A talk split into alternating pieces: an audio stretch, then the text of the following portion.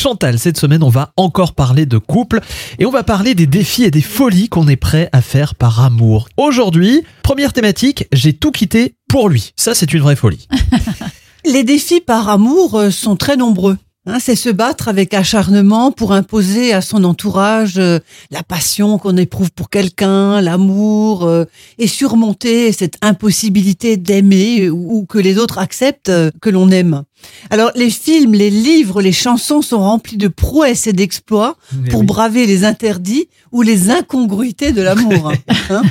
Parfois, il s'agit de changer radicalement de vie, de survivre à ces dictates euh, sociaux et de prendre des véritables risques. Mm. Et parfois, il arrive d'ailleurs qu'une personne ne prenne dans sa vie que ce risque-là. Il faut dire que ça fait rêver aussi. Ah oui, Cette part de rêve euh, qui fait qu'on est prêt à tout faire par on est prêt à tout par passion amoureuse Mm. qui donne des ailes et nous permet de transgresser des croyances, des interdits. C'est un peu une sorte de rébellion. Mm. Alors que je vais vous citer quelques exemples.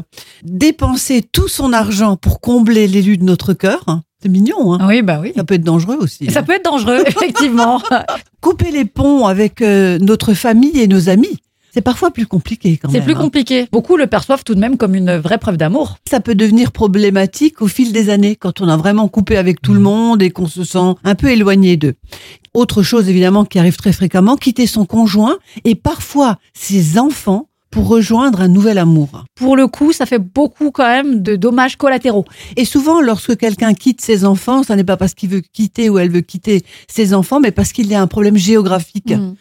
Et puis également, autre exemple, s'installer dans un pays très lointain, à l'autre bout Allez du à monde. l'autre bout du Voilà, monde, comme on dit. mon amour, emmène-moi à l'autre bout du monde. C'est Eh ben, justement, on va parler de différentes anecdotes à ce sujet tout au long de cette semaine et on commencera demain par ce départ euh, pour un, un ailleurs, un ailleurs parfois très lointain.